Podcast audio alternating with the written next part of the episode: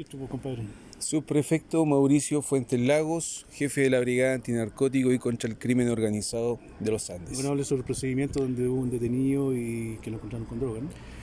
Bueno, el día de ayer detectives de la Brigada Antinarcóticos y contra el Crimen Organizado, en un trabajo y coordinación con el Ministerio Público, específicamente con la Fiscalía Local de los Andes, eh, ingresaron a un domicilio ubicado en el sector sur de la, de la comuna de Los Andes, específicamente la población de Alonso de donde a través de un levantamiento de información y análisis de esta misma, se logró la detención de un sujeto mayor de edad, quien registraba antecedentes policiales por el delito de tráfico de droga.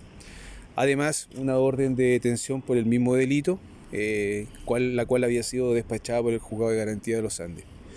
Al ingresar al inmueble del, imputado, se logró la incautación de tres armas de, fogueo, las cuales estaban adaptadas en su cañón para eh, ser empleado con munición calibre 380 y 9 milímetros.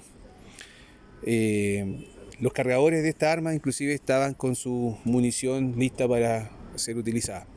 Además se incautaron eh, 74 hongos alucinógenos eh, y eh, un cartucho de calibre 9 milímetros también.